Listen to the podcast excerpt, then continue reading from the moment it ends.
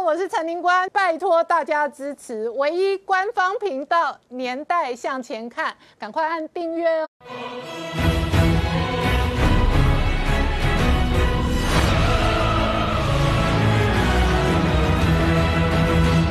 年代向前看，向前看年代。大家好，我是宁官，欢迎我们忠实观众跟粉丝朋友扫描 QR Code 订阅《年代向前看》YouTube 官方频道。我们看全球疫情这几天再度恶化，至少二十国已经在强力变种病毒下沦陷了。这一次疫情的恶化，使得台湾如临大敌。今天指挥中心再度公告新增八个境外移入的案例，而同一时间哦，疫情带来全球反中的氛围之下呢，亲中的。亚洲周刊做了蔡英文哦穿了这个帝王扮相的军装封面之后，引发了反中跟这个民主派的斗争哦。那这里头呢，亚洲周刊将台湾的绿营现在形容成新威权主义，可是反中人士认为亚洲周刊要不要做一个习近平穿龙袍的封面来看看哦？然后就在这个时间点呢，美中的关系仍然在全面的恶化。美国著名的学者。认为西方跟中国的斗争已经长期展开，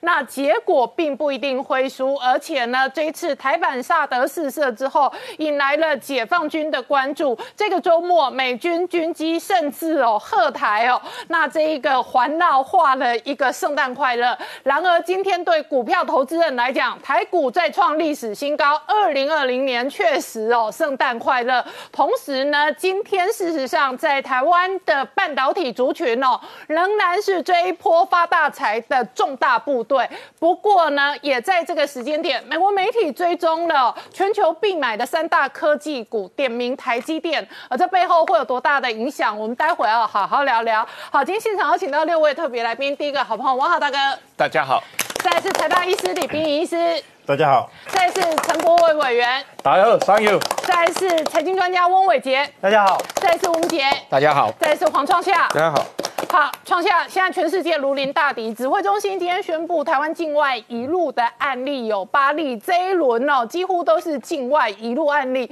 而且主要的这个案例来源来自英国。那英国这一轮的号称新型变种病毒哦，确实在全世界哦扩大而且恶化疫情。今天台湾呢又有八个新的病例进来了，然后这八个里面呢，一个是菲律宾，一个是印尼的移工，其他的六个。通通跟英国有关系。那现在台湾呢是全世界最安全的地方，所以我们有英国的内包机直接从英国直接飞来台湾。然后飞来台湾之后，昨天也看到我们严阵以待，帮他们做立刻的检验或怎么样。但是里面呢有一个人在飞机上发高烧三十九度，起起伏伏，所以这个人立刻送到医院里面去。那其他的人呢，就很多人就居家检疫的，不就直接的集中检疫。或者是加以特别的状况，就特别检疫。就今天宣布，除了那一个发高烧之外，另外有两个人无症状都确诊了。这是今天的七九二到七九四三个班病例，但是还有三个病例。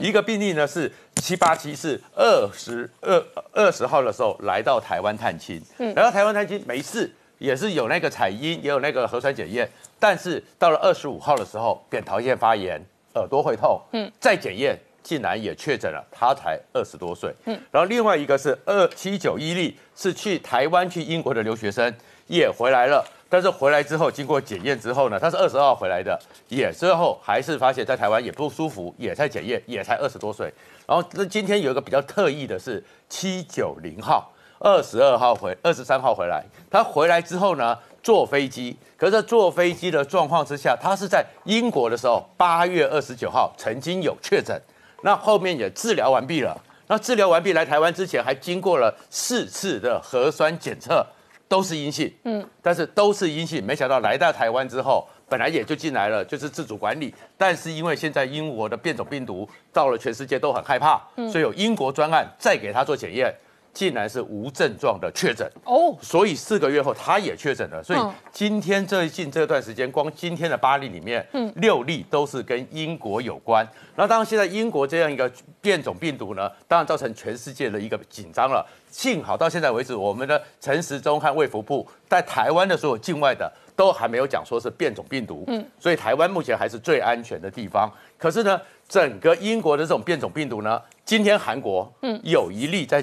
早上的时候确诊，又是有了一例。日本呢已经有三例是五例，前几天确诊，又找到一个是去英国旅游史的机师和他的家属，总共又三个人，所以日本也有八个是英国的变种病毒。嗯，然后法国不是已经封住了吗？但是法国还是在这样跟英国的英吉利海峡封住了，法国也得到了这个变种病毒。德国也封住，但是一辆飞机飞到德国那边，也从那个飞机里面达到英国的变种病毒，然后连黎巴嫩一辆英国飞出来的飞机也有，所以现在一个英国呢，已经造成了全世界二十个国家最难到了南非，而亚洲日本、韩国、新加坡。通通都开始产生这种变种的病毒，嗯，所以造成全世界非常的有压力。而美国的佛奇呢，打了针的时候还特别在 CNN 前面讲说，现在最严重的情况还没有到来，嗯，即将会一波接着一波更加严重。好，我先请教一下李批哦，这一次英国变种病毒，媒体的报道都是说传播力量跟传染率特别高、特别严重，你怎么看？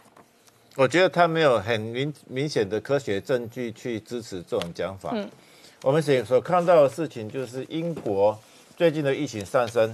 那出现了一个变种病毒，而这种变种病毒它在病毒的繁殖上面是有一些优势的，所以它变成一个主要的族群。但是哈，它并没有证实说英国的疫情上升就是单纯因为这个变种病毒出来的关系。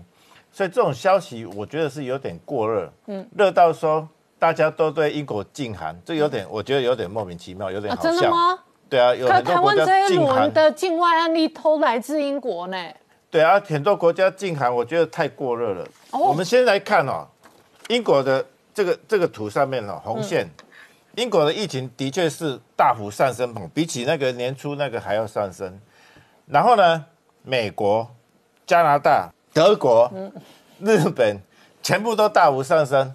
他们没有变种病毒，他们也大幅上升啦。所以最近各国疫情之所以大幅上升的原因，不能单纯说是因为变种病毒，嗯，但是因为秋冬天到了。OK，啊，因为这这些国家哈，它的防疫我觉得它有点疲乏了，嗯，好，要戴口罩的人就戴，没戴口罩的人他照样不戴，所以他那个病毒就是继续跑来跑去的。所以从这个来看就知道啊，你没有变种病毒，你还不是在疫情还是会烧起来。所以最重要的是你的防疫政策有没有有没有确实有没有落实，民众有没有确实遵守。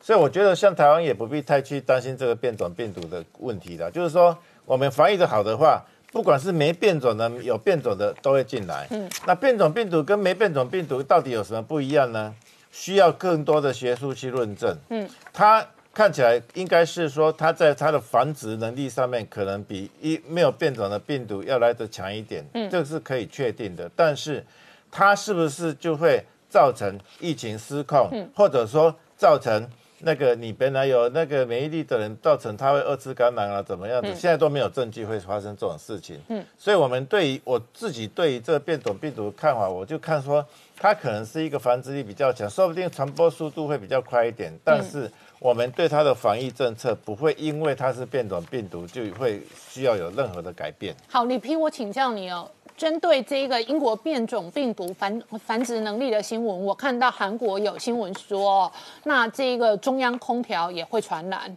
这是一个，就是说中央空调也许哦，在这一个变种病毒的这个呃传染力相对变得比较强的情境下。它可能会大规模的扩散，这是一个。然后另外一个是在北京出现的案例，叫做笔记型电脑上面。那所以他们认为也有可能是天气变冷，然后这个病毒的生存力也许特别长，那就使得它更容易扩散跟传染。那所以我们现在看到的比较容易传染，很有可能是这样的因素吗？新冠病毒主要有两种传染途径，嗯，一个是飞沫传染。一个是接触传染，嗯，那飞沫传染的话，我们的预防方法就是社交距离跟口罩。啊，我一直讲说社交距离没什么好了哈，就是口罩最有用的，它让你的你不会吸到飞沫，你你飞沫也不会喷出来嘛，这是最重要的、最直接的一个防护。啊，接触传染就是病毒离开人体以后，它不会马上死掉，嗯，没有马上死掉的话，你如果摸到它，然后再去摸自己眼睛、鼻子、嘴巴，像装可爱这样子，然后那不小心戳到鼻子，那个就变成会感染到哈。因为这个病毒是没有办法穿穿透皮肤的，但是它会穿透黏膜，眼睛、鼻子、嘴巴都不要摸。嗯，你到公共场所都不可以摸，有鼻鼻子很痒也不要摸，那你就是安全的。嗯，好，那我们现在再再回来回来看说，为什么夏天，嗯，夏天的那个冠新冠病毒比较不会传染，是因为夏天。太热影响到飞沫传染，还是影响到接触传染？嗯，这个在科学上没有人去厘清这两个。可是我自己，哦，自己一个非常神奇的一个推测是认为说，应该是影响到接触传染。嗯，因为飞沫传染，我们知道说，就飞沫一两公尺，飞沫会掉下来嘛，哈，所以它有效传染范围一两公尺。嗯，那你这个天气很热哈，它掉下来就掉下来，它冬天也是掉下来，夏天也是掉下来，掉下来速度是一样，传染的。的那个有效性应该是一样的啊，应该夏天不会影响到飞沫传染的有效性，但是它明显会影响到接触传染的效率，因为到了秋冬天以后，这个病毒离开人体以后，它在夏天可能是很热，它不不耐热，它可能说不定五分钟十分钟它就死掉了，没有传染力了，你就摸它是没有问题的。可是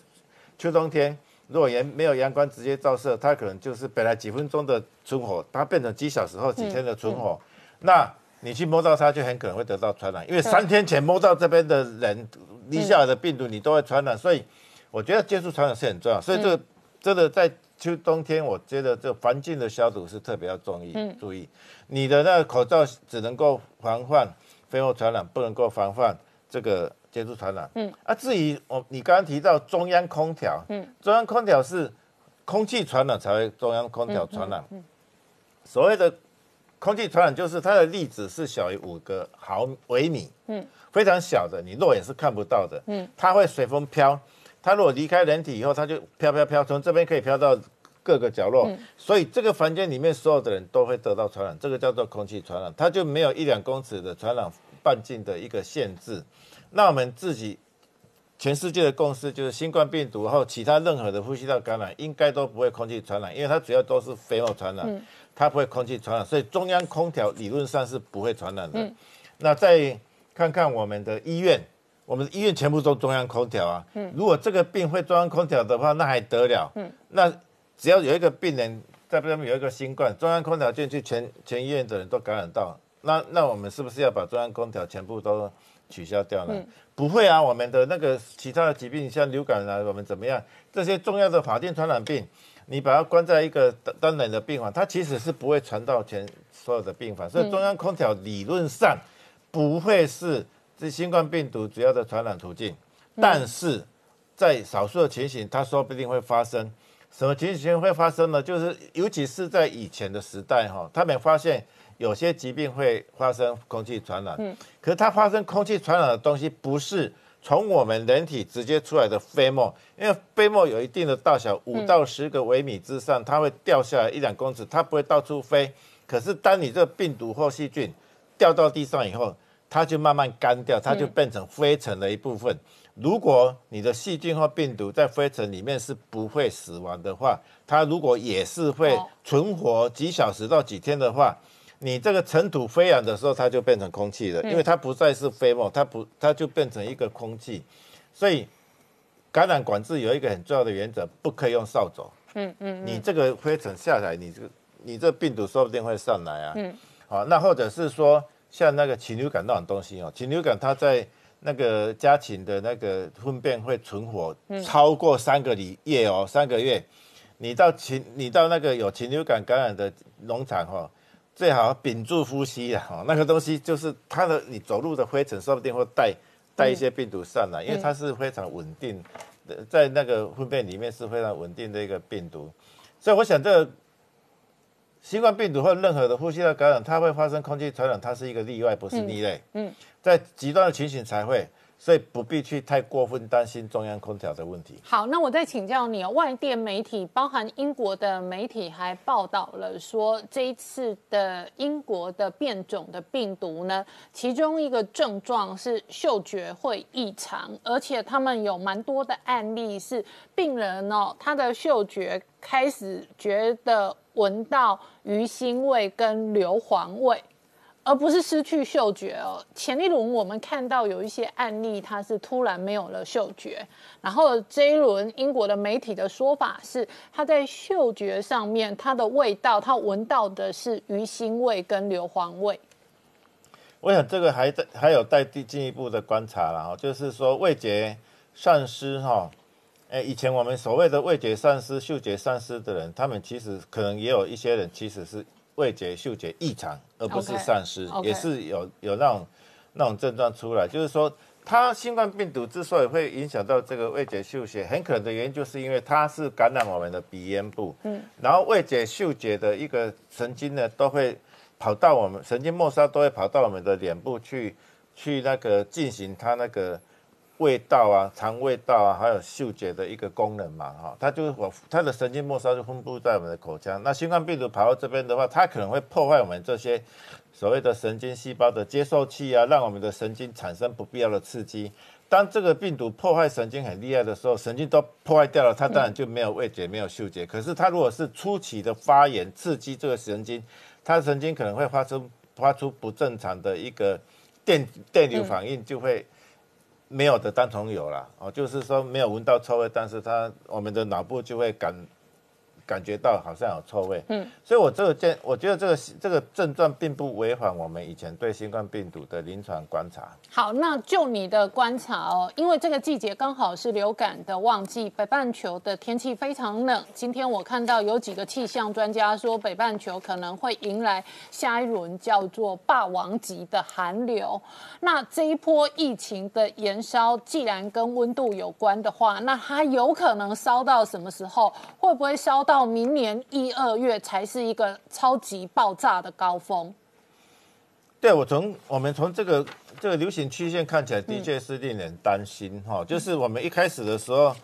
那个是有疫情，但是好像没有像现在那么高。嗯。那如果说这个这个疫情的发展哈，不完我说不完全是变种病毒，一起即使是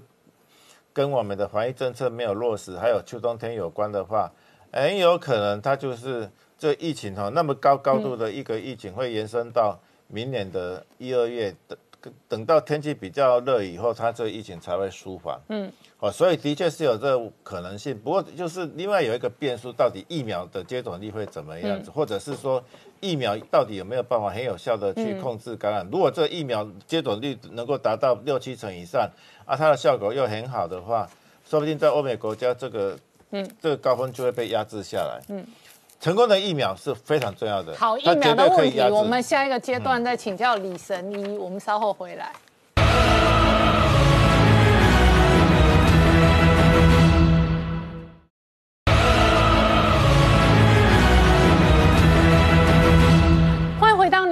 前看的节目现场，我们今天聊的是全球疫情哦，还在恶化。那二零二零其实已经倒数四天了，整个二零二零哦，影响全世界最大的变数就是全球的这一次疫情造成的种种的冲击。不过今天台股再创历史新高哦，台湾事实上在二零二零年这一年哦。不仅仅是经济、防疫表现、科技登上国际舞台，那过去台湾的这个民主的这一个制度也登上了国际舞台。但是王浩大哥这一次哦，亚洲周刊做了一个封面故事，封面人物当然讲的是蔡英文，他让他穿上龙袍，意思就是说英皇啊，英皇好棒棒，好来。英皇是台湾民选独裁幕后的绿营新威权主义现象，你怎么看？呃，我实际上觉得我们台湾媒体啊，花莫名其妙的时间去评论《亚洲周刊》的封面，因为《亚洲周刊》是一个毫无影响力的周刊，它不值得一提的杂志，根本不值得评论。因为二十年前，也许有人会看《亚洲周刊》啊。这十多年来，《亚洲周刊》已经没有任何影响力了，所以我我根本觉得不屑一顾，不值得去评论他的。他爱画什么画就画什么图都可以啊，这个他就是中共大外宣的一部分了啊。那当然了，这个呃，这个杂志已经沦为一个一个一个。好亲中的宣传平它台。它完全是一个受中共控制的大外宣，而且没有任何公信力的杂志，也没有任何影响力的杂志。他爱怎么定义台湾的民主，或者怎么定义台湾的这个政治现实，随随他去了啊。但是他做这个封面哦，是有外销转内销的政治影响啊。先从境外，然后丢出资讯源头，然后在台湾境内有很多媒体就会拍手附和。那顺便讲说，你看，连外国人做的杂志都跟我们的意见一样。对这个台湾拍手附和的当然是国民党了，因为国民党是对这个封面高兴的啊、要死，当然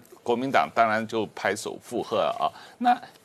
过去很多年，这个呃《经济学家》杂志做过很多习近平穿龙袍的这个照片啊，可是国民党从来也没有拍手附和过啊。那《经济学家》杂志当然是比《亚洲周刊》全球影响力大得多的啊一个杂志，大家也都公认的是世界的一个呃媒体的领袖杂志啊。那不管怎么样，这个嗯。我觉得对于台湾的民主政治的本质啊，我们大家还是呃很很坚持的。第一，台湾过去呃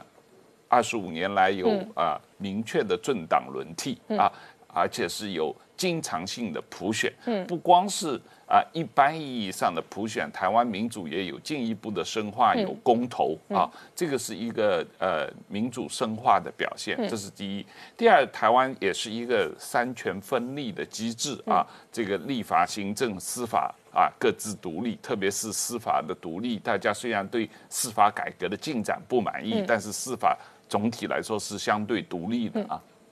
那然后第四，媒体的第四权，对于政府的监督也是非常的强烈的啊。那当然了，这个我们现在讨论的很多社交平台上的假新闻啊，或者是媒体做假新闻啊这方面的问题。都是值得讨论的，但是并没有影响到台湾民主机制的总体的运作的正常。这这几年说老实话，因为有公投，因为台湾的政党轮替，因为台湾的整个呃公民运动的这个深化，台湾总体的民主机制在啊。呃，无论从历史上来看，还是跟亚洲其他国家相比较，还是在全世界的范围内，都是一个非常成功的例子啊。那这一点是受到全世界肯定的。所以我觉得台湾人对自己的这个呃政治体制的有效运作，应该是充满信心。嗯，那委员怎么观察？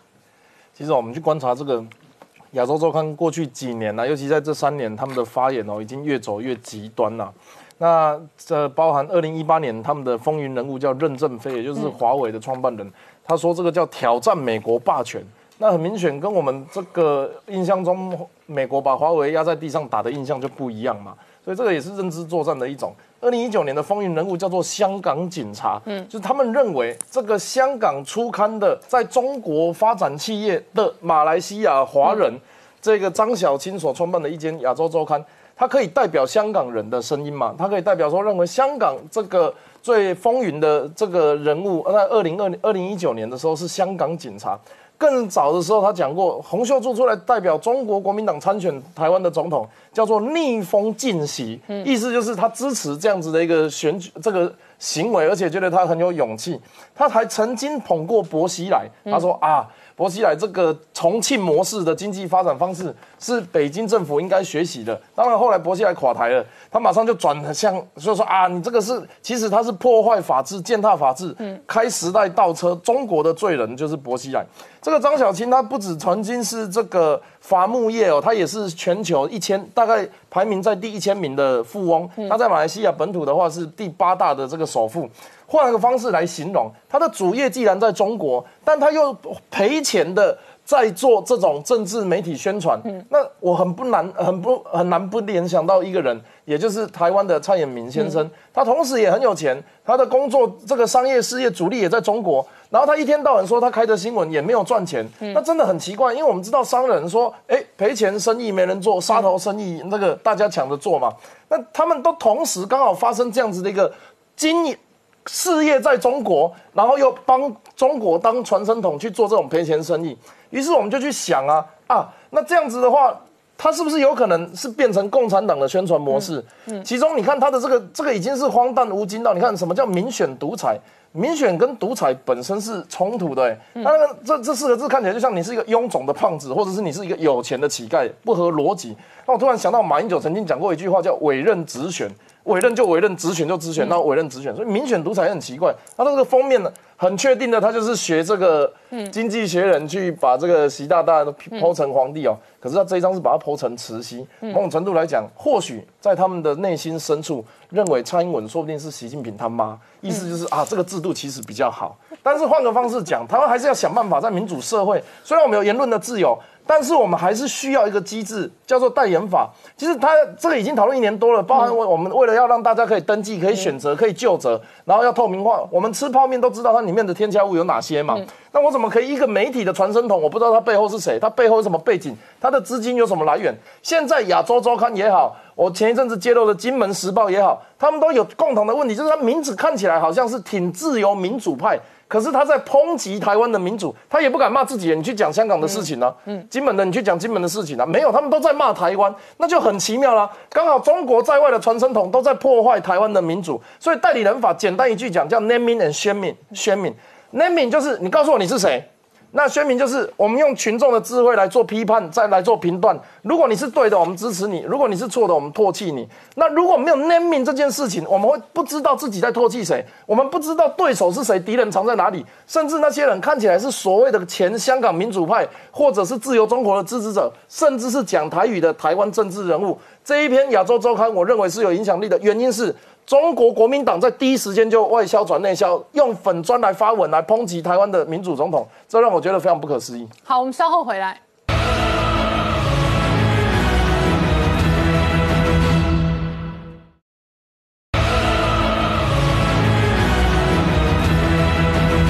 欢迎回到《年代向前看》的节目现场。倒数四天哦，二零二零要跨年哦，跨越到二零二一年哦，那确实哦，历史会记住这一年哦，非常多重大的新闻事件，包含了疫情在这个时间点还在恶化，还在爆炸，还在全球的延烧，然后也包含了川普任内呢，确实哦，大概是近代几个美国总统当中哦，对台湾最好的总统之一。那他本人签署了台湾保证法，然后呢，也。因为今年年初台湾有选举，年底美国有选举，所以这中间每个月解放军都来乱。台湾设这一个啊萨德的飞弹系统呢，解放军也出来。但是同一时间，老美的军机来台海跟周围巴士海峡、南海的频率次数也创新高，圣诞节都过来祝贺圣诞快乐。对，我们先谈川普啊，我们知道川普在任内十一次对台军售，今年就已经高达六次哈。那对于这个对台军售，其实现在已经所谓的一个常态化跟制度化的一个情况啊。那川普进一步又签署了一个台湾保证法哈。那台湾保证法内容当然有很多的面向，包含像支持台湾呢加入。国际组织等，还有在外交上面，譬如说进一步去检视美国国务院是不是有去落实哈过去台湾旅行法中间哈美台这一个双方高层这个相互交流的一个执行的状况。那在军事的部分，当然最重要就是说，他进一步在确认哈对台军售哈未来能够保持一这样的一个常态化的模式。那特别是说，因为这样的一个台湾保证法，先前在美国的参众两院就是已经是民主跟共和党国会的一个高度共识。那川普等于说在签署了这项法案之后，等。于进一步啊，把这个未来这个对台军售的一个这样的一个制度化的一个状况哈，把它确保下来哈。所以在政治上的意义当然是有别具用用心啊。那同时中间内容还有谈到台美之间的一个呃全面全方位领域的一个各方面的交流，除了刚刚讲到军事军外交之外，也针对这个公共卫生或者是网络安全、能源合作，甚至媒体的什么试毒哈这样的一个。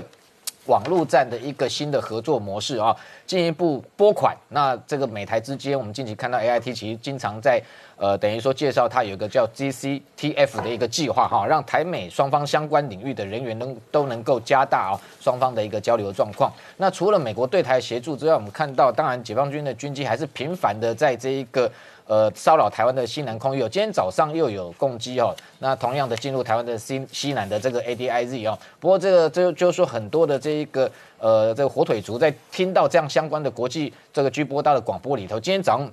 听到哈，除了地面台湾的地面站管人员在对共机进行警告驱离之外，又听到哈接接收到说有人在空中直接就这个对国军加油喊话，就讲说国军辛苦了哈。那先前的话是真的有人看不下去共军不知道在讲什么，譬如说这不要妨碍他什么演训之类的，就直接对解放军飙脏话哈。那所以这种空中的对话其实越来越多。那美国军机其实也在附近哈，也是同样的在这个台海巴士海峡附近在进行相关的一个征询任务。其实先前美方也有加入相关的对话哈。那除了这样子空中的对话之外，其实二十七号同样的。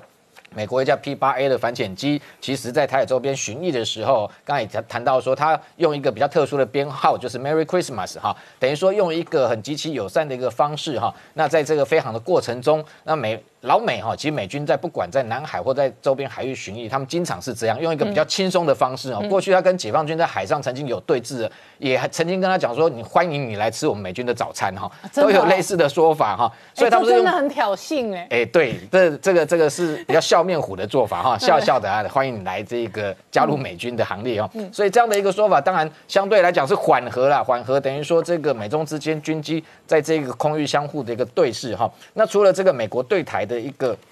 这个军售之外，哈，其实我们自己台湾今年二零二零年也非常的努力了啊，因为美国对台军售当然打破了过去这个传统的一些这个包含像售台防卫性武器这样的一个很重要的一个这个分界点之外啊，那台湾自己国建国造国机国造在今年真的有一个很大的进展，除了先前浅建国造正式开工之外，这两天其实我们的这个国机国造就是我们的永鹰高教机第二架哈 A two 的原型机也成功试飞，同样是在二十五号这一天哦，那试飞过程中当然。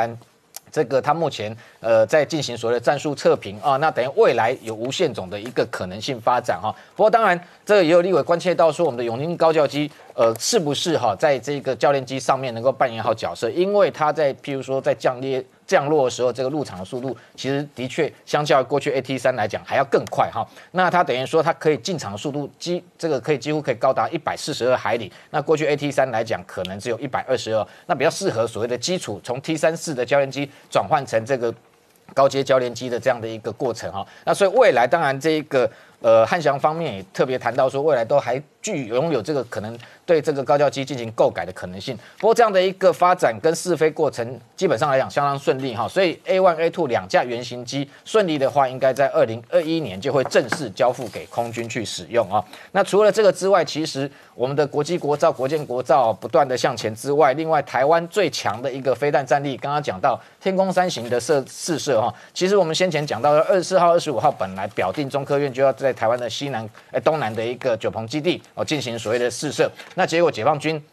就抓到这时机点，又特别在当天啊，这个延这个延长它的一个飞行的这个航路，那直接窜到台湾的东南面，要进行对我们的这个飞弹试射的相关的一个电子参数的一个征收。那当然，这个我们这个中科院试射，通常遇到这种状况就会喊停。所以我们上次也谈到，我们今年以来观察到很多次的天宫三型的试射，大部分都改在暗夜哈，不管半夜。那在二十五号这一天，呃，应该是在晚上的八点哈，那那时候共机，你今天。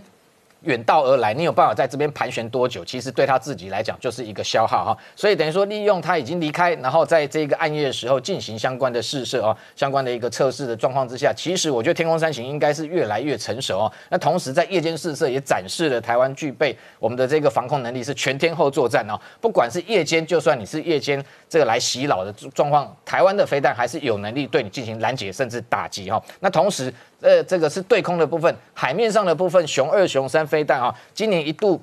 外界质疑说，因为美国出售台湾这一个暗制型的这个 RGM 八四 L 鱼叉飞弹高达四百枚之多哦，那会不会这因为拥有了美军的一个飞弹之后，之后台湾自己本身的？这个飞弹量产的这个能力可能就会受到这一个排挤或拖延。不过最近传出来说，因为还有另外一型我们的这个沱江级的一个近岸的巡防舰哈，在要加加速打打造它的一个时程啊，等于说二零二三年就从原本表定的三艘要一次增加到六艘。那等于说雄这个呃沱江级舰上面配这个配备的火力。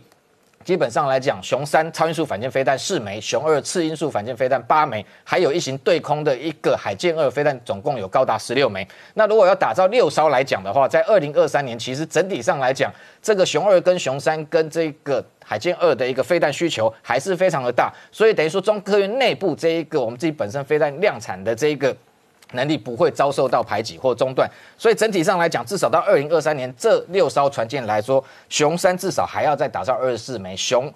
二之呃还要再增加四十八枚，另外海舰二可能要打造高达九十六枚哦，所以整体上来讲，台湾自己内部也有很多部分自己要加速的努力，那配合美国对台军售，整体上来讲，今年二零二零年哦，对台湾的国防发展是向前要进一一大步，那这对未来这个未来解放军扩大对台的威胁，在二零二零年台湾等于。这个开始立于不败之地哦，能够避免被中共用武力的方式来并吞或恐吓。好，我们稍后回来。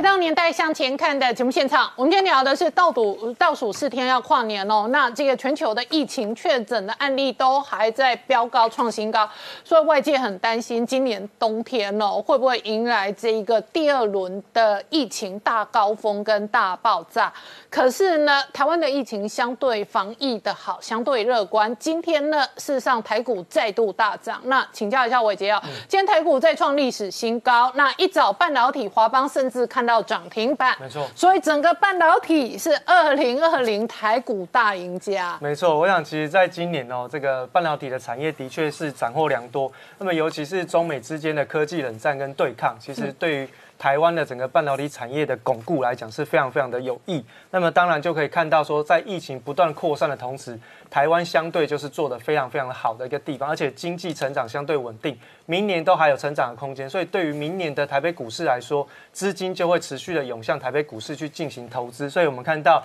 台北股市在今天这样资金的行情推升之下，也来到了历史新高。那么当然呢，这其中的这个结构的部分要特别留意的就是半导体产业。我们说今天台北股市最主要在涨的一个内涵哦，都是属于这个缺货涨价的题材，嗯，包含像是在晶圆代工的台积电跟联电，嗯，分别在盘中都有上涨一趴到四趴的一个行情，嗯，甚至呢在联发科也出现了在挑战历史新高的一个过程跟涨幅哦。那么华邦电呢，则是在记忆体说要明年持续涨价百分之三十的过程当中，也拉到了涨停板。所以其实，在整个呃电子股的这个领域当中，不管是领涨的半导体产业，或者是落后补涨的这些电子零组件，基本上都有一个上涨的空间。那么也推升了台北股市上涨。那么在这个传统产业的部分，就是要看的是领涨的这个航运类股，包含像是货柜航运跟散装航运。其实，在今天哦。其实大部分都出现了拉到涨停板的一个行情，包含像是长荣跟这个阳敏哦，在今天一大早就拉到涨停板。哦，那么新兴跟这个四维行是属于散装航运的部分，也都拉到了涨停板。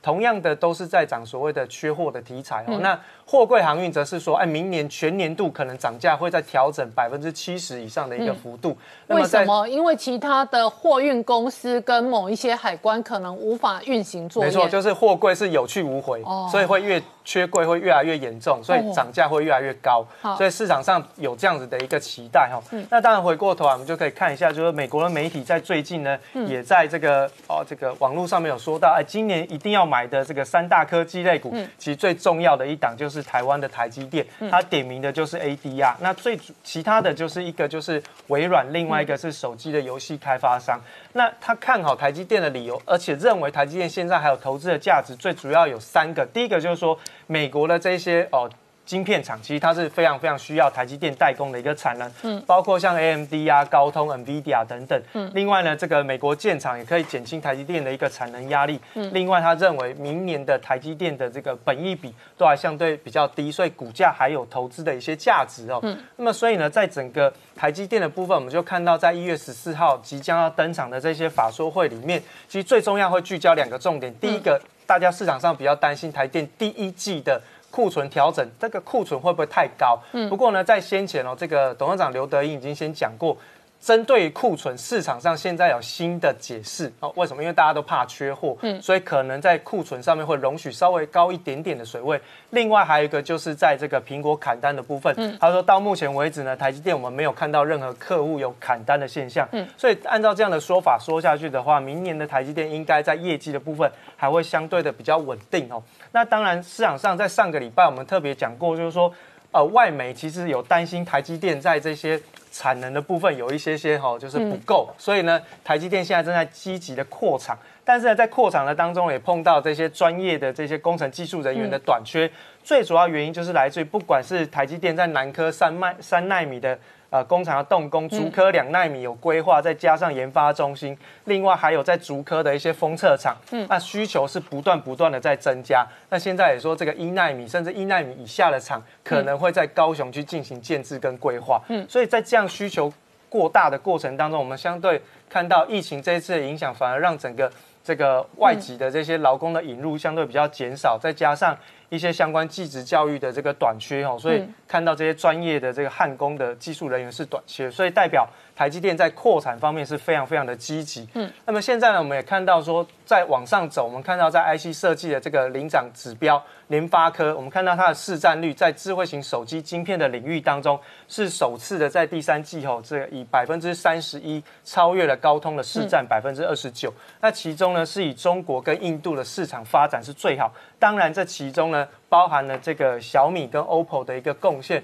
那么再加上过去在第三季以前，华为的因为制裁的部分跟这个联发科抢购，所以让整个联发科的市占有增加的一个状态哈。那么当然，在联发科今天也传出一个消息，就是说他们有去做了一个呃收购九阳的九阳科技的一个整并。那么最主要还是来自于相关的这个网通相关的管理晶片。那么看起来这个九阳的主力是在。工业的以太网络当中，所以联发科在未来除了消费型电子产业当中，它也要跨入到工业领域的一个发展。所以在未来，我们看到联发科除了在这个消费型电子产业里面，也可以看到未来联发科会跨入到整个物联网的 A I A I T 的这样子的一个状态哈。所以在整个，所以这个是联发科今天传出来新的并购案。没错啊，市场。所以我们来看整个台湾的半导体大部队哦，一方面是股价一直涨，对；另外一方面是台积电、联电这一种赶快拼命的扩充产能，没错。然后联发科这一种赶快的并购。对，那这一个大家在抢料、抢人、抢产能，然后抢并购的前提下，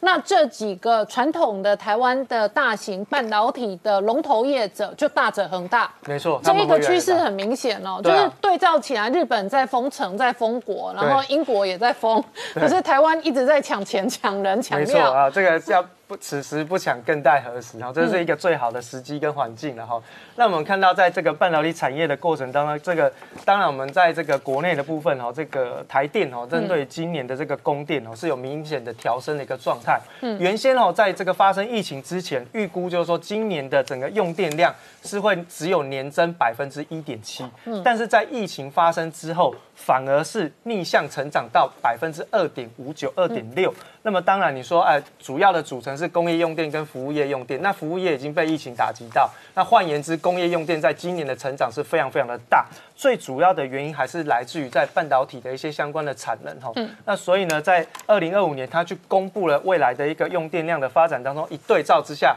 发现跟未来这五年台积电的这个用电计划是非常吻合，所以其实在整个半导体产业当中，未来五年还会变成是台湾的领先指标吼。那么当然在明年当中呢，在半导体产业发展的区块当中，还是有一个比较先进的一些相关的制程，就是在半导体的原物料这当中吼，是一个比较重要的区块，包含像是在碳化系跟氮化镓。那这两个这个半导体的原物料，最主要原因是因应未来在车用电子、物联网跟这个所谓的五 G 好的这个联通上面，具备有高节能跟高功率的一个效果，所以它会变成是在二零二一年之后，可能会主导未来五到十年半导体市场发展的一个最重要的原材料。嗯，这个是后续大家还是可以留意的地方哦。那么当然现在是在看到，就是说在中国大陆对岸的半导体发展，是看到在这个。蒋尚义的部分是已经前进到了中心哈，那呃进入到中心之后，其实它最重要的一个呃工作就是要去抢所谓的先进封装，因为它过去在台积电，就是因为它跟台积电去坚持要做这个所谓的先进封装，所以造成台积电这十年的一个成功。他想要把同样的模式也搬到中芯半导体去进行一个发展哦，所以这个未来要看一下，就是说蒋尚义如果要在中芯。半导体能够有成气候，我们还要看它的整个团队，因为在过去，它整个团队是从这个武汉红星要拉到中芯半导体去，那现在都还在外围，没有办法能够进到中心的核心当中哦，所以后续有一个非常重要的关键人物叫杨光磊哦。如果说这个杨光磊是有被拉到中心里面去。那可能在接下来中心的整个团队就会变成是蒋尚义的团队为主，那后续可能就要再留意一下他们的发展了。那么另外呢，在这个国内半导体发展的部分呢，哎，这个伟权电的董事长提出了一个警告，就是说在 IC 设计公司的部分竟然有中资的潜入，而且就潜伏在。这个主北地区哦，那他说这个潜伏呢，基本上就是说透过了这些人才啊，或者是一些智慧财产权的窃取啊，甚至有一些高科技机密的一个窃取，那么会造成在国内的一些相关 IC 产业设计的一些麻烦哦。那么当然。在这样的一个前提当中呢，台湾未来在半导体产业当中最重要的一个哦问题，就会变成是人才流失的问题。所以，其实就目前看起来呢，晶圆代工还是领先中国大陆有三个世代五年。那么，IC 设计大概是比较短一点点，一到两年。封测是没有差距，但是因为我们国内的日月光太大，他们有整合性的一些相关的制程，所以还算是不错啦。哈。那现在我们看到在这些相关半导体发展的领域当中哦。中国跟台湾之间的竞争，其实最重要就在人才之间的一个保存的一个状况了。好，那我请教一下汪浩大哥，所以谢金河社长这两天哦，在脸书发表一篇文章，他说中资窃取台湾半导体的技术跟人才，那确实是过去因为台湾也没有认真在管制，所以事实上，哦，中国现在哦还算相对可执行的几个半导体厂。或者是呃几个关键灵魂人物，其实都来自台湾。蒋尚义是这样的 case 哦，那当然联电、晋华这种都是这样的 case。那呃，但是以现在呃中国的这一个对外侵略的霸权，引起全世界的反弹跟围堵的状况下。那霸权之争很大核心是在军事跟科技上面，而且军事跟科技最重要的核心，它的心脏就在半导体。对，当然了，这个呃 人才的争夺啊，呃，永远是高科技的一个核心的内容吧。那我觉得台湾要做实际上是两方面的工作，一方面是呃提高国安的警觉性，对内啊。检查这些中资背景的在台湾的渗透和设立公司吸引人才，因为我知道像华为就在新竹有很大的办公室嘛，啊，然后吸引很多这个呃工程师在华为的新竹工作。那类似的这方面的呃。台湾政府是不是有一个比较系统的国安方面的审查、管制？呃，管制，保证这些中资公司在台湾的运作不影响到台湾的呃技术安全的保密、技术的这个呃呃智慧产权的保护和这个对台湾的国安的影响啊，这是一个方面。当然，另一方面，实际上台湾也可以更主动的去做。把这个过去这么多年从台湾流去大陆的工程师和人才吸引回来啊，实际上今年比较明显的一个趋势是，很多台湾去中国大陆的人才回流台湾的情况。那你也包括这个呃，也包括台商因为疫情哦，尽量少待大陆，然后就尽量多待台湾。是啊，是啊，你你肯定也有那么多工程师去这个什么武汉呃红星啦，去是啊上海中心啦，这些跟着蒋尚义去也好，跟着这个其他人去上海的这些工程师，现在台湾的这些台积电这些啊联发科这些企业生意这么好啊，奖金这发这么多，能。我觉得也应该很有竞争力，把这些工程师重新把他们吸引回来嘛啊，因为他们这些工程师过去十年因为某一种梦想去中国发展这个行业，实际上都不成功嘛啊，这么多年下来，实际上中国的半导体行业都没有真正发展起来。那我觉得这些人梦也应该碎了，应该台湾这个政府能够。采取措施帮助这些台湾的半导体企业把这些中国的工程师吸引回来，嗯，我觉得也是有很大的空间的。好，我们稍后回来。Hello，我是陈宁官，拜托大家支持唯一官方频道《年代向前看》，赶快按订阅。Hello，我是陈宁官，拜托大家支持唯一官方频道《年代向前看》，赶快按订阅哦！欢迎回到《年代向前看》的节目现场，大家好，我是宁官，欢迎我们忠实观众跟粉丝朋友扫描 QR Code 订阅《年代向前看》YouTube 官方频道。我们看哦，马云呢外传哦是骂了习近平畜生之后，引发这一轮杀机。到目前为止，作为中国首富，他消失六十五天，生死不明，但是呢，股价天天重。错，市值跌掉两兆之后，今天在香港挂牌再度重挫，尾盘事实上哦，跌幅高达八个百分点，最近三个交易日跌掉两成哦。那马云被追杀，杀到阿里帝国股价大崩盘的同时呢，中国游戏的龙头巨头林奇这个大老板呢，也突然被杀，突然身亡。现在在中国内部的富豪被追杀、被杀，恐怕都是有可能发生的。然而就在这个时间点，据距离跨年倒数四天，那这一次呢？气象预报，霸王级寒流可能侵袭整个中国大陆。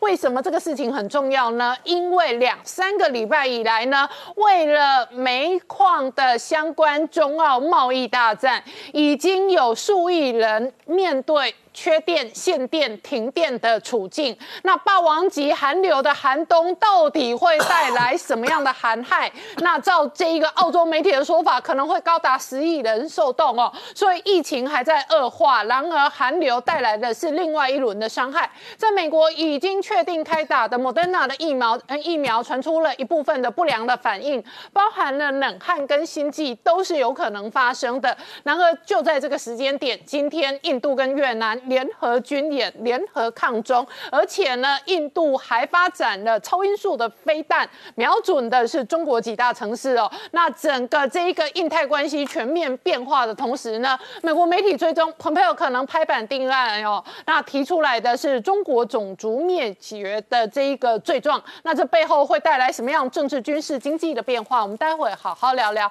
好，今天现场有请到五位特别来宾，第一个好朋友王浩大哥，大家好；再是台大医师李冰医师。大家好，再来是黄创夏，大家好，再来是财经专家温伟杰，大家好，再来是吴杰，大家好。好，我们先看哦，全世界现在都睁大眼睛看马云的命运。他已经人间蒸发六十五天，他本来是中国第一名的首富，他在美国挂牌的阿里巴巴 ADR 天天重挫。今天白天盘港股的阿里巴巴股价再跌，逼近跌停哦，八点六个百分点。那连续三天股价蒸发两成，到底马云是不是真的有可能躲过一劫？还是马云身家性命在劫难逃呢？好，创下刚看到的是马云在网络上流传的影片哦。那现在中国媒体跟网络媒体追踪哦，马云为什么引来杀身之祸？很有可能因为他骂习近平畜生。在中国现在富豪，尤其是跟网络起家的富豪，非常的危险。不是被抄家，嗯，就可能是性命之乱就没了。为什么呢？马云最近呢，他的两大的那个支柱呢，不管是阿里巴巴还是蚂蚁金服呢，继续的被监控中、被处理之中。因为呢，传说六十五天之前，他骂了习近平是畜生。他这六十五天就完全的消失不见了，而这消失不见之后呢，当时在十一月的时候就有人传说他被边控了。那今天呢，真的就是《华尔街日报》、彭博社拿到中共内部的消息，北京很多人就告诉马云说：“你留在中国不准出去，边控就是台湾的限制出境。”他真的可能现在留在中国里面，随时不知道性命不保。而他这边更惨是啊，他的阿里巴巴，因为前几天呢。中监局呢已经直接讲了，派了人民银行四大的金融机关要做检查，要做约谈。而他的蚂蚁金服上次 IPO 完毕之后，现在呢又更具体的讲了，要成立一个整改小组，进驻到他的蚂蚁金服，而且呢说，因为整个马云叫做藐视，所以要监管。他藐视谁？他是藐视王岐山，还是藐视了习近平？所以要被监管，而且开始发动了舆论战。所以呢，《环球时报》的胡锡进特别出来讲说，其实大家呢对马云的抱怨由来已久，他是垄断的，所以呢我们要处理他，这是真实的。《人民日报》也特别写说，不管在道义上或怎么样，平台经济就是不能垄断。那彭博特别讲说，为什么马云这个垄断大家那么在乎呢？去算他的整个三大资产，三大资产，他的资产管理呢拥有一千七百三十亿美元。哇，他的那个借贷的服务，就是那些花呗啊、借呗的，有两千九百亿美元，然后他的那个支付宝有十七兆美元，通通一算换成新台币是四百九十六兆台币，哦。这是我们中华民国中中央政府总预算可以用两百五十年，哦。是中共解放军一年的预算可以用一百年。哦，真的、哦，真的啊，所以这样一个钱，解放军要过寒冬，把马云拿 拿来拿来就可以过一年。所以马云跌倒，净平吃饱，看起来这是一定要有的。然后这个是马云这边是这个状况，他另外一个呢，今天又出现了一个很奇特的新闻，在中国有一个网络线上平台、游戏平台呢，哎，这个旅游网络呢。这个呢，董事长兼 CEO 突然之间离奇死亡，他叫做林奇，他是去了上海的一家医院，去的时候医生出来讲说走得很不稳，但是还可以走到哦，两个人陪着去，但是立刻脸色呢越来越难看，然后后面一治疗之后说他死了。可死了以后说他是被下毒毒死的。哦这个林奇他搞这个呢，他其实在短暂的在二零一四年之前呢，只有一百五十万的资产，哎，可是他是温州人，到了现在为止，他已经是五十亿。而这个快速的成长之中呢，他怎么死的？后来说是因为他旗下有个叫徐瑶的人，他本来给他年薪是两千万人民币，但是最近可能跟这徐瑶出了什么状况，给他降薪，给他降职，所以徐瑶就下毒，用了那个河豚毒素，加在蓝莓里面，给他吃了一百次，就慢慢吃，慢慢吃，就慢性中毒。可是一出来之后，中国的网友都哗然了，嗯因为呢，看起来。这个案情不是那么单纯，为什么？因为河毒毒河豚毒素是全世界最毒的，它比那个整个军人啊或间间谍自杀的氰化钾毒一千两百五十倍，零点四一克。就可以让一百公斤的人当场死亡。嗯，所以如果你而且你要去提炼合成毒素非常困难，一公克价值六万美元，全世界很少人能够提炼出来。那你要去毒死你的老板，要花这么多时间，而且它不是一个慢性毒药，所以会不会是其实这个林奇之死？另有隐情，也是有人想要把他这五十亿的资产通通的收过来，所以有人讲说，这会不会是一个国进民退一个新的潮流？好，那我请教一下汪浩大哥，我们好几次追踪过这个很多中国富豪，特别是挂上首富的都在劫难逃。那这一轮是更恐怖了，不是被杀就是被追杀。那这个富贵的尽头真的变成灾难了。对，马云自己说嘛，这个中国的首富就是要负首要责任嘛，所以你有责任你是逃不掉的啊。那从马云的这个故事，现在当然还在发展之中，毕竟他消失了六十五天，自己也从来没有出来澄清过啊。他们公司说老实话都没有澄清，所以股价就一一路往下跌啊。那现在。看来就是说，公开的信息看来实际上是两部分，嗯，一部分是它本来要上市而没有上成市的蚂蚁集团被要求整改啊，一部分是已经上市的阿里巴巴被要求这个整个做一个调整，特别是对于它的垄断啊反垄断的这个呃监管调查嘛啊，所以这个两部分的内容。对于一个马云在中国这么高调、这么有影响力、这么有钱的人，啊，是是两个多月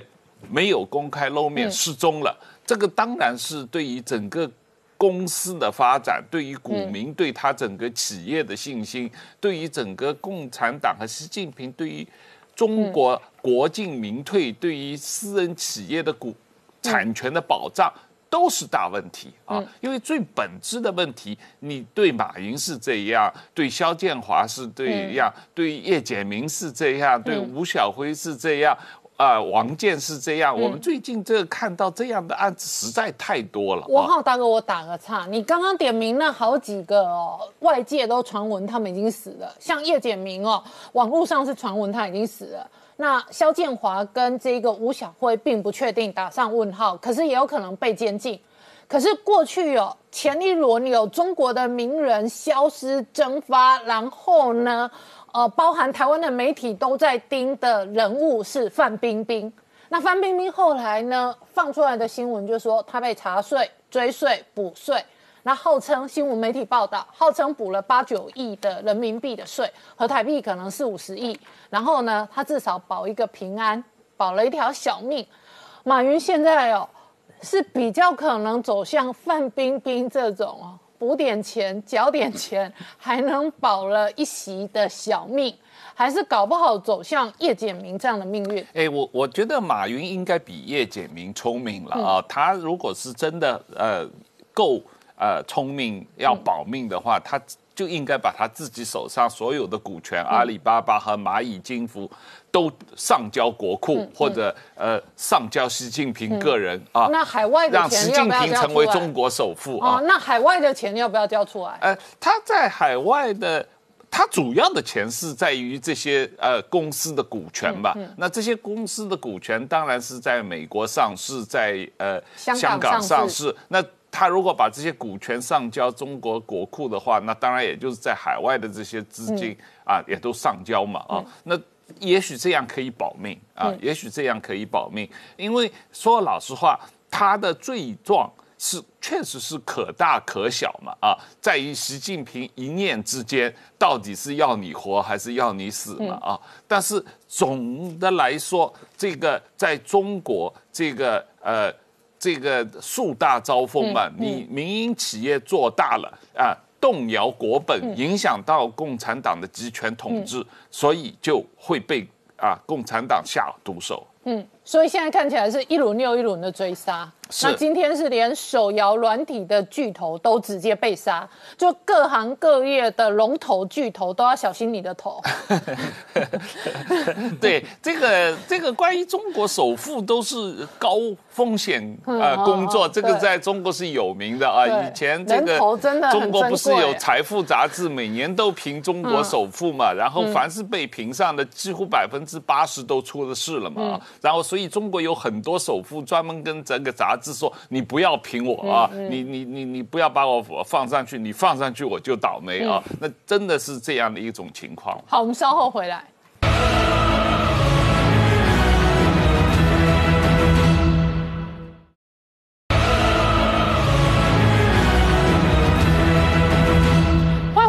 向前看》的节目现场，我们今天聊的是全球疫情还在恶化，那中国的政经局势也还在变化。那中国相关的媒体跟这个网络媒体追踪哦，马云确实消失了六十五天。从美国大选投票的这一个前一晚，蚂蚁金服 IPO 叫停之后呢，那究竟何以引来这么庞大的杀机？外界追他，可能私底下骂了习近平畜生哦，引来了接二连三的追杀他本人跟阿里巴巴帝国。但是这个时间点呢，也来了一场哦霸王级的寒流，创下这个寒流是很恐怖的。这个寒流可能使得上海跟广州都来到零下的这一个低温。那于是这样的低温，第一个是对疫情的这一个传染可能造成伤害跟影响，另外一个是已经限电、停电、那缺电两个多礼拜的中国各大城市，可能面对没有供暖，那同时又有霸王级寒流的寒冬。中国从现在开始一直到跨年前呢，他们大概有十亿人呢会受冻，而且根据中国的官方来讲呢，会到冷到他们怀疑人生。这个就是中国气象局公布的霸王级寒流。即将在未来三天里面打下来的一个状况，嗯那颜色越深，代表是零下越多，最深蓝的是零下二十八度，嗯所以看整个一半的中国全部都是零下二十度以下，这么夸张啊、哦对然后所以北方都是零下二十二多度。十度以下，对，所以那个时候这个没有暖气一定出人命的。然后还不止如此，浅蓝色的还是零下四度，一直哦。到你南边的那个橘黄色的，临着起那个整个广东那边的，那才是零下四度以上。哦，所以根据中国，所以他们讲说，哇，这个霸王级寒流从北极这样直接打下来，温度会巨降十六度，冷冷成这个样子，全部冷成这样子。嗯而且最可怕是什么？他们现在规定，因为缺电，因为在限电，在跳电，要三度以下，嗯才能够开暖气。所以你会看到他们现在能够开暖气的地方。就是我看的指的这下面这一点点地方，嗯，这广州是四度，嗯，还不能开暖气，但其他地方冷到这个程度，你都不能开暖气，因为你的电都不够。他们现在从北上广深，通通都缺电，然后义乌那边的话，买了几个所谓的柴油发电机，那是赶生产线，也没办法给你家里用。但是更可怕的在这里，所以澳洲呢就开始来笑他们了。这个叫做搞笑的中国。嗯，你为了要跟我们去打一个莫名其妙的贸易战，我们明明有十亿元以上那么多的船就在你的港口，就没。结果你要这样子搞，所以现在是你要这么冷的状况之下，你会害死你自己的人。所以他们就让中国的网友呢看到这个情况，看他们发布了这个霸王级的寒流要杀下来，然后这个要缺电，然后完全不能开暖气，也在嘲笑了，说今天开始呢人软民自知，嗯，老百姓自己会知道。然后我们呢为了世界和平，我们只好继续去忍受哎这个。就开始去讲它。可是中国最麻烦是什么？现在就算你紧急的把这个整个澳洲的煤送送下来，你要能够去发电吗？都有一段时间。而更惨的是，BBC 中文还讲说，中国还面面临一个更大问题，他们现在缺煤，火力发电厂没办法发电，然后没有办法开暖气，水力发电厂也不行。嗯，因为今年不是七月五月到七月的时候，一直淹大水，一直泄洪，但现在是枯水期。对，所以呢，水力发电厂上面的水库水位。也不够高，因为当时也限水，所以现在你就要赶快用放水，用水力发电厂让它来电来弄那个整个暖气也很困难，所以中澳大战最后的结果就是整个十亿的中国人要受寒受冻。好，王浩大哥，我看到哦，北京的新闻说，从今天到跨年哦，最高气温最高是零下五度。那最低就会走到创下刚刚讲的零下二十度，可是这两个多礼拜以来已经在缺电限电，而且限供暖，就是说由于电力不够，所以很多连民生哦屋子里头要开暖气都被限制，然后这样的缺电限电跟这样的恶化，一方面已经影响到民生的生活。另外一方面是在中国内部的工厂或者是工业的开工率也会受到哦缺水电的影响而有所冲击。对这个中国的情况，天灾人祸啊，从来实际上是人祸，因为中国冬天每年有大面积的呃降温这样的呃恶劣气候是是并不是一个特别的。意外的状况，但是为什么今年会发生十几年来第一次严重的全中国范围的停电的这个状况？这个是人祸造成的。为什么呢？就是中国的发电，整个中国的电网百分之七十的发电的能源来源是煤炭，所以煤炭供应的稳定对中国发电是最重要的。嗯，那么。在百分之七十的煤炭里面，一年大概要四十亿吨，四十亿吨，这个里面只有百分之十是进口的，绝大多数是中国自产的，百分之九十自产的。嗯，那从中国政府公布的数据，今年头十个月，中国的自己生产的煤跟去年同期几乎是打平的，没有增长，也没有减少。但是进口的煤减少了很多，嗯，那进口的煤减少很多，是从今年五月份开始到十一月份，平均比去年同期下降了百分之三十左右，嗯，那为什么中国这个进口煤减少很多呢？虽然说它占的比例是很少的，但是它非常关键，因为进口的煤主要是在东南沿海的经济发达地区用的。嗯啊，因为中国的煤主要在北方，从北方的煤运运到南方，实际上成本高于从澳大利亚进口的煤。但是呢，中我们讲到了中国政府为了打击澳大利亚，故意限制进口澳大利亚的煤。另外一个，中国最大的进口煤来源还不是澳大利亚，是印度尼西亚。那中国政府的发改委组织这个煤炭调运的呃政府机构。在今年的一季度的时候，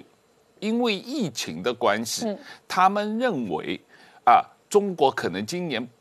比较对煤的需求比较少，好，所以他们为了保证国内煤炭的价格，所以他们故意下命令说少进口煤。OK 啊，所以他们这个命令一直执行，从五月份到十一月份一直减少，嗯，所以。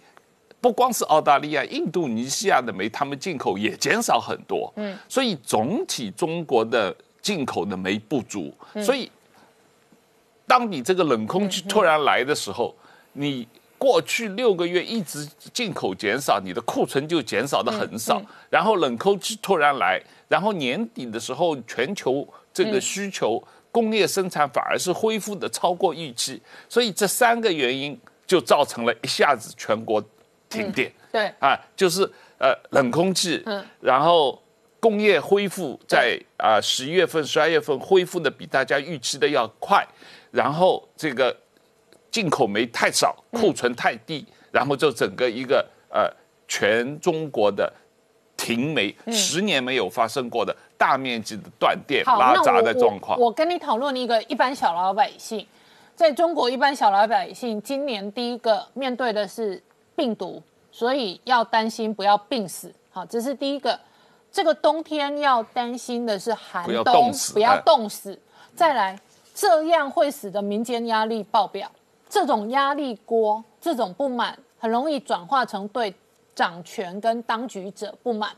因为起先是病死，现在快要变冻死、饿死，但然而无论如何都是生死的压力，所以这样生死的压力，可能对于掌权的这一个哦，不管是北京的掌权者，或者各个地方政府的掌权者，都可能哦面对一个很大的民怨跟挑战。对，我觉得当然政府会做一个选择，就在这种呃缺煤缺电的状况底下，你是要保。居民的民生还是保工业生产用电，因为中国的用电里面最主要的呃三分之二是工业用电，实际上居民用电大概只占百分之十五左右，但是现在他们似乎是拉居民用电。啊，反而是拉的比较多。他们想尽力来保工业生产需要的用电，但实际上，我觉得对于政府来说，也也许他们应该优先保居民用电，而减少这个工业生产的耗电。那这个这个当然是中共产党的一贯的选择了。他们认为老百姓是人命不值钱嘛，他们中认为中国老百姓好欺负嘛，所以这个呃拉闸受冻是也无所谓。所以这这政府官员都有这种态度，所以才造成了这个呃居民区普遍的这种停电的状况。好，我们稍后回来。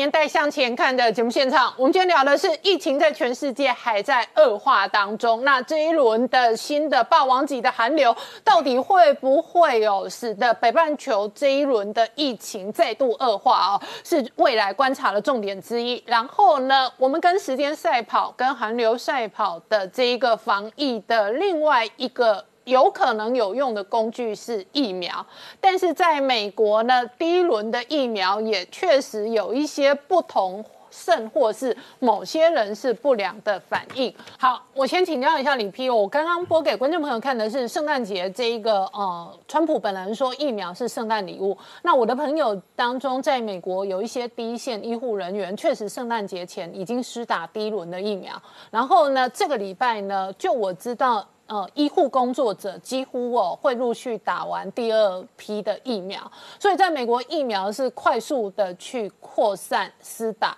可是传出好多个不良案例反映的某些症状，其中有医生施打之后心跳跳到每分钟一百五十下，还有人打了之后一直冒冷汗，你怎么观察这样的不良反应？好，疫苗一般就是都是蛮安全的哈。啊，我们最怕的是叫做立即型过过敏反应，那个 anaphylaxis，它是一种你没有办法去预测它发生，跟个人体质有关系。然后它打了以后，可能几分钟、几小时之内就会发作的一个反应。那反应的话，就是你的全身血管扩张，导致全全身血流回到心脏的量不够的话，你严重的话会休克，甚至致命。好，这个叫做过敏性休克了。那一般的疫苗，所有我们现在在打的疫苗都会有可能过敏性休克，嗯，包括流感啊、B 型肝炎，那平均发生率是百万分之一，好，就是蛮，就是它的发生率是蛮少的，所以它虽然有这种危险性，但是我们还是会打疫苗。所以，但是我们在打疫苗的时候，尤其在打流感疫苗，还有预防子宫颈癌的 HPV 疫苗，同意书上面都会写说你要在那个接种的单位观察三十分钟，就是要预预防这个严重的过敏性休克。嗯，万一发生的话，至少有医护人员可以马上救治，哈，这是安全上的一个考量。那百万分之一的机会是可容许的，嗯，可是问题是辉瑞的那个 RNA 疫苗上市之后，根据美国的 CDC 的统计，它一开始十二月初打了大概二十几万剂的呃那个辉瑞的 RNA 疫苗以后，已经有六个通报严重不良反应，就是这一种痢疾型的过敏，所以显然是比百万分之一的发生率要高，嗯，高出。所以他们就在研究说，为什么为什么这个疫苗会有那么高的严重过敏反应？他们推测可能是里面的一个物质 polyethylene glycol 啊，中文叫做聚乙二醇。嗯，聚乙二醇这个东西，在以前所有用过的疫苗里面是不含有这个成分的。可是因为 RNA 疫苗它本身可能是要让它有安定的作用，它又加了这个。不管是辉瑞的还是莫德纳的那个 RNA 疫苗，都含有这个成分。那所以他就是说，哎，你如果是以前对疫苗任何成分过敏的话，你打这疫苗的话，就是要考虑了，要慎重考虑了。而且他们要求所有的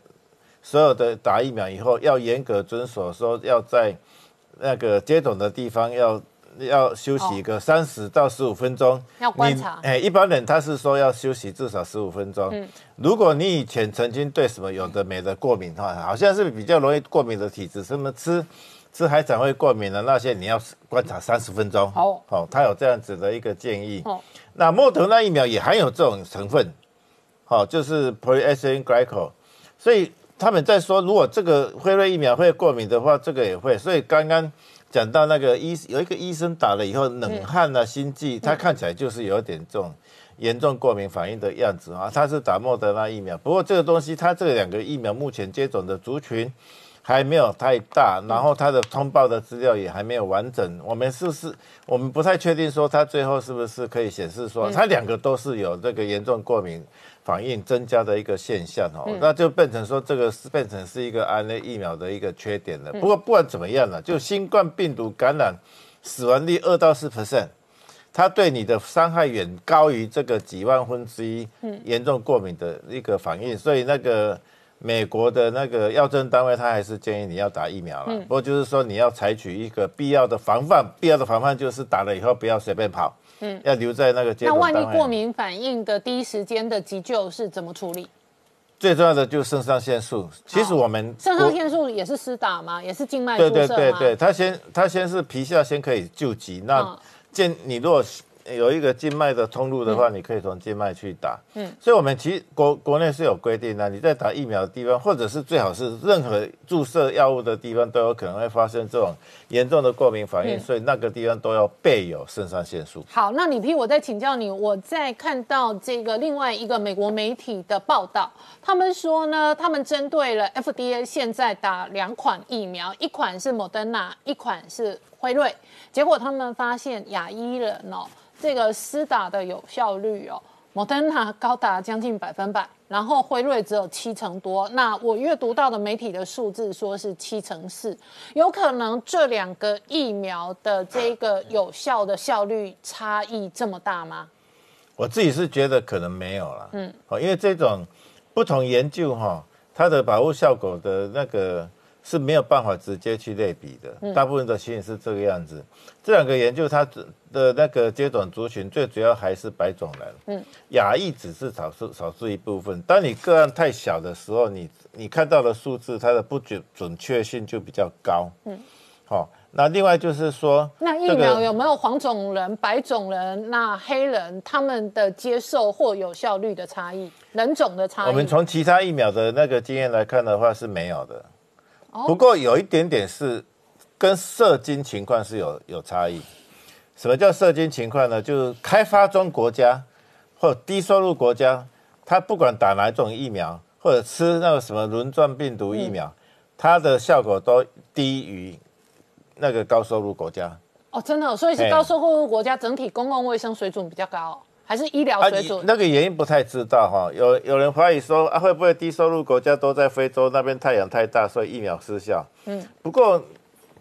在一个很很严密的监控的情形之下，冷硬冷藏做的很好，非洲国家做起来的那个效果会比较差。我个人认为啦，最重要的原因就是你的个人的营养因素。嗯，因为你你的个人的营养会决定你的免疫系统强弱。然后我们在我以前以前去非洲哈。他说他那边的营养不儿童不营养不良的比例是八十几 percent 哎，哈啊那那么多营养不良，免疫系统都不好，你给他疫苗，当然效果就不好了。这个是确定的，但是对人种之间哈，单纯的人种，比如说美国的黑人、亚洲人跟白人，你去看的话都没有明显的差异，所以我觉得像这个数字，它是不同的研究，研究啊研究的样本数又比较少，所以我觉得说亚洲人打什么疫苗会比较没有效，这个东西还不能做结论。好，那我再请教你，目前为止已经开始在美国或者英国施打的疫苗，它都需要建立在冷链的基础，就是说这些疫苗都要低温的啦。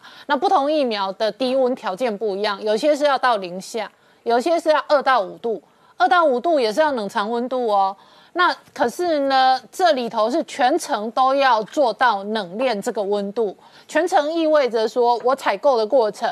然后采购从国外不管哪里运到台湾的过程，以及我台湾也许我发到各个地方政府的诊所、卫生所都有可能，或者医院，然后中间也有运输配送的过程哦。那冷链过程一旦没有办法达到冷链的水准，第一个可能是疫苗有没有可能变质？第二个是万一我倒霉，我打到变质的疫苗，可能发生什么事？有些疫苗其实是。不不怕温度的，嗯，哦，但是现在这几个都要温度低呀。我们都建议，即使不怕温度，我们都建议 要冷冷冷藏哈。就像我们现在打的什么流感疫苗、B 型肝疫苗，有人做研究啊，其实他不怕，不太，嗯，不太怕温度的变动，但是我们都会冷藏二到八度，通常都二到八度，而且我们的疫苗冰箱都是要监控二十到八度，二十四小时不可以断电啊，不可以超过或者是低于这个温度。RNA 疫苗就是有这个缺点，RNA 疫苗哈，它已经发展了二三十年了，一直没有上市使用的产品。其中一个就是很大的问题，就是 RNA 非常的不稳定。嗯，它就是你如果在常温之下，它很快就破掉了，嗯，就没有效了。所以它一定要冷冻。那所以我们看才看到辉瑞必须要负零平均零下负七十度嘛。嗯。那 Moderna 它可能有什么秘密配方，我们不太知道。我们也不太知道为什么它的 RNA 负二十度就可以了，但是负可是负二十度也是很高的条件，也是比较容易达成。嗯，但是你也是要必须要有一个特殊的冷冻的运送的一个设备。这个东西呢，哎，以台湾的技术跟技术来讲，就是我我我的了解是可以的，它只是必须要花钱去特别增购增加一些设备去做这个保存。你通常它的那个冷冻的那个。从飞机上下来，飞机上是没问题。那下来以后，你的冷运冷冻车，还有到那个储藏所分配的中心，这个过程就是必须要有特殊冷冻的设备，嗯就是要钱。啊，要钱的话，技术上是没有问题啊，但是它在执行上也也是会有出现一些麻烦了。就是说，你冷冻，像飞瑞的疫苗，它冷冻啊，离开冷冻设备以后，五天之内是可以可以保持它的效力的。所以你必须在五天之内马上打完。对。所以你一定要在定时定点找一群人马上去打，要不然会浪费掉。对。它很快就会失效。嗯。哦，这是 RNA 疫苗的一个缺点啦。所以我一直觉得，台湾都是做蛋白疫苗，不怕。哦，蛋白疫苗就是二到八十八度 C，你要什么时候打，从冰箱拿出来打就可以了。嗯。哦，你不会不必说是五天之内要全部把它打完。所以打完疫苗雄鹤了。嗯，好，我们广告之后回来。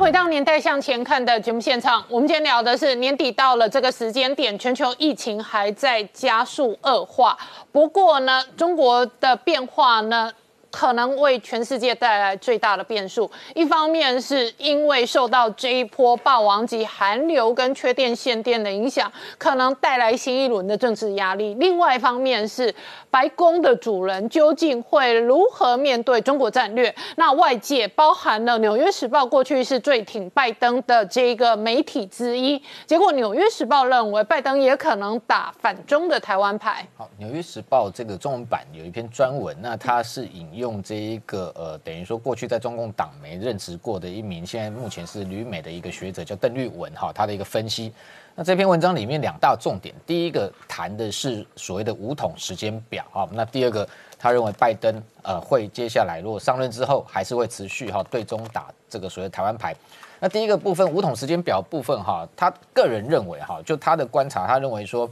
这一个呃基本上呃统一台湾对于中共来讲哈，就是他自己。过去设下一个哦，就是说他绕不出的一个坎，也就是说他还是会呃未来的时间里面还是会一直持续的哈，想要用这样的一个统一台湾的一个目标哈，企图不管用武统方式或其他方式来达成啊。那认为说以现在习近平的政治野心来讲，呃，过去虽然曾经谈到说可能武统时间也许会呃拖到二零五零年，但是他认为说以习近平来说哦，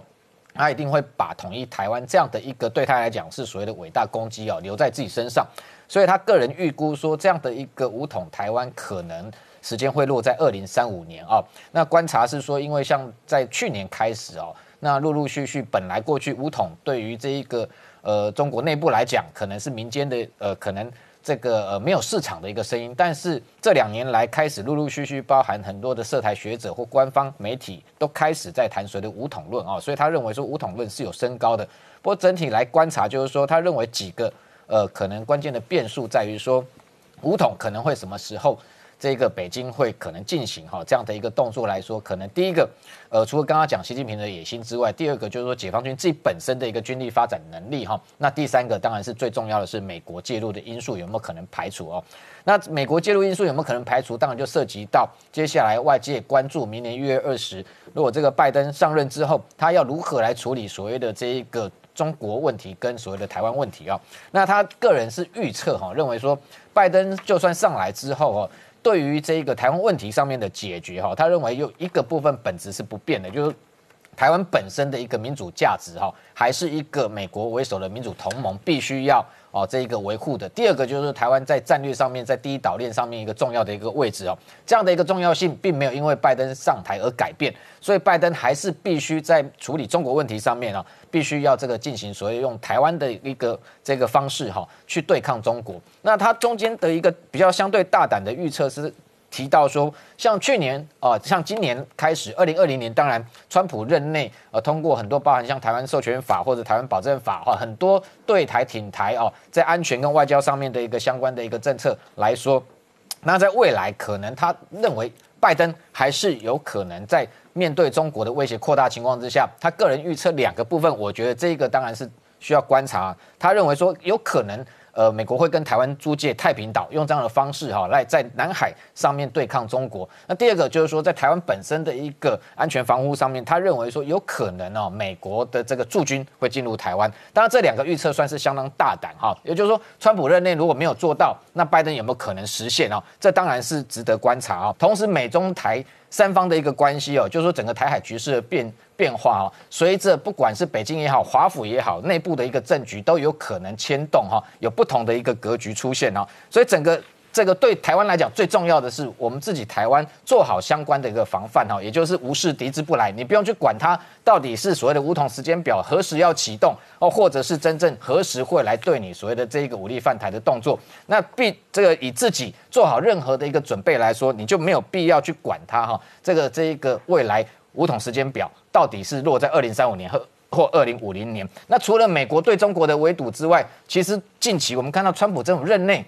整个亚太随着小北约的形成，除了美日印澳之外，这两天又出现一个这个印太的盟邦，等于要准备加入哦，对中国的军事围堵行列，也就是越南跟印度居然开始军事结盟了啊！在过去来讲，的确这个发展是比较令外界意外的哈，因为印度跟越南过去来讲，他们都算是属于不结盟的国家哈，那现在。印度开始跟美国靠拢，那越南又开始跟印度靠拢，其实等于美国的整个印太小北约的成员会越来越多，而且更重要的是说，现在传出因为印度的总理跟越南总理线上会议之后。这个决定哦，未来要加强双方的一个军事合作关系，所以印度媒体就报道说，非常有可能印度接下来会宣布要出售给越南哦，也就是印度引以为傲的一个超音速的一个飞弹，就是布拉姆斯飞弹啊。那我们看到先前印度今年连续几个月试射空射型、建设型、陆基型的一个布拉姆斯飞弹，这型的飞弹它未来希望能够射程延伸到一千五百公里之远，所以印度媒体就报道说，如果未来越南获得这一型印度生产的布拉姆斯超音速飞弹的情况之下部署在越南，它就可以对。北面的一个中国，包含它南方的像东莞、像深圳、像广州，那甚至它的射程可以远达哦，包含像这一个比较北面的这个武汉，甚至重庆、成都六个都市都在它的打击范围之中。所以这样子整个未来的一个军事的一个围堵，恐怕不是只有美国一个。这个国家单独挑起，未来连印度、越南越来越多的印太国家都会联合加入反制中国军事扩张的一个行列。好，我们稍后回来。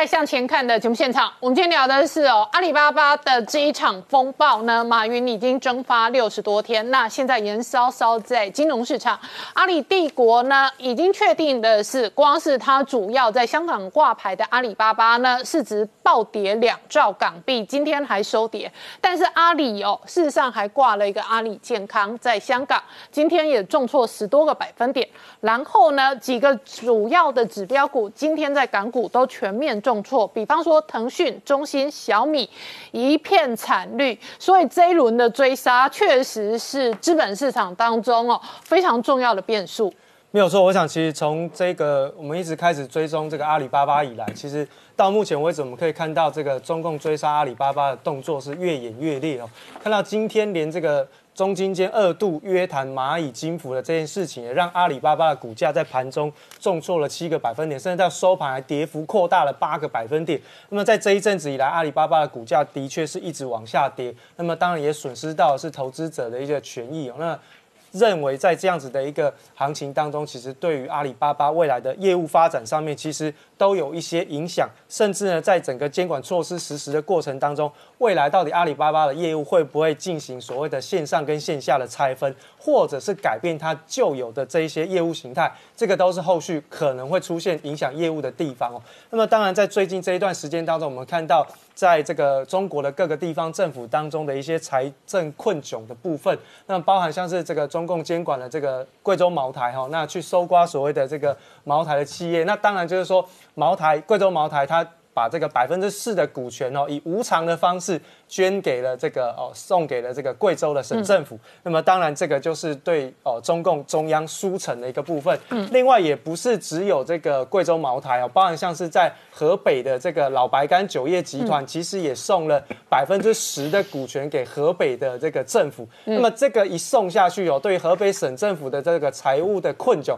是有非常大的一个舒缓作用。包含像是他们原先的这个社保基金传出都有一些相关的危机，这十趴的股权一进来。来之后啊，舒缓了他的整个社保基金的一个经营状况，让他们的整个社保基金可以持续的经营下去，没有破产的疑虑了。啊，然后同样的也让整个河北省政府的财务状况呢稍微舒缓了一阵子哦。而且同样的也没有听到中国共产党追杀老白干，对，没有。所以送钱会双赢，就是既保自己的小命，也保这个河北的财政，这样。没错，他这样子的一个做法，其实就非常符合这个习近平要求，这个国企来啊，这个名气来救国家的这个对要爱国的部分哦。嗯。那当然，在目前的整个中国大陆的公司债违约的部分是有持续。扩大的一个状况，呃，按照估计哦，在这个今年违约的公司债部分会高达七千零九十五亿的新台币哦，那这是是创下了公司债违约的一个非常大的一个规模的记录。那么在明年哦，预估还会有更大规模的一个违约的状况哦。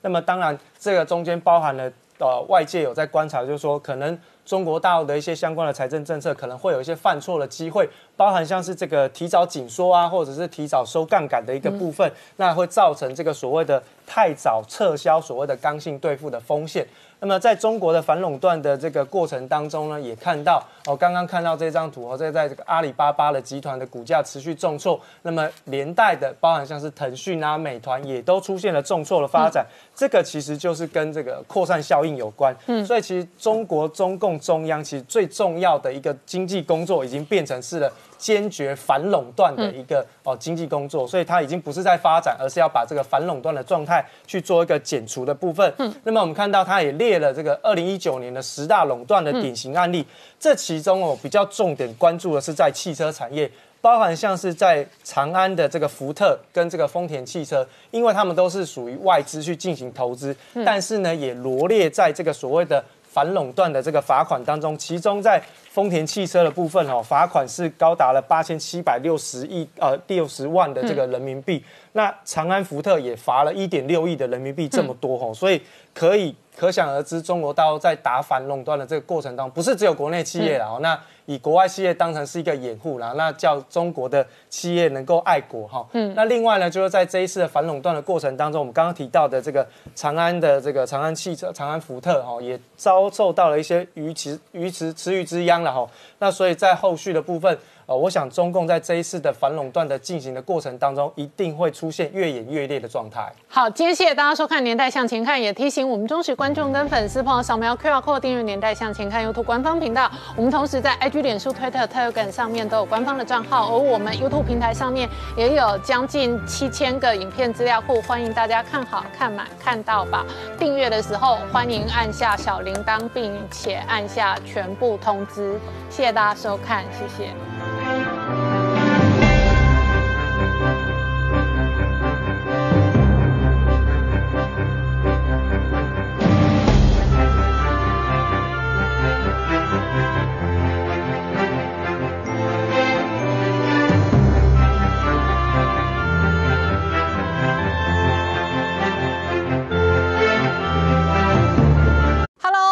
宁官，拜托大家支持唯一官方频道《年代向前看》，赶快按订阅。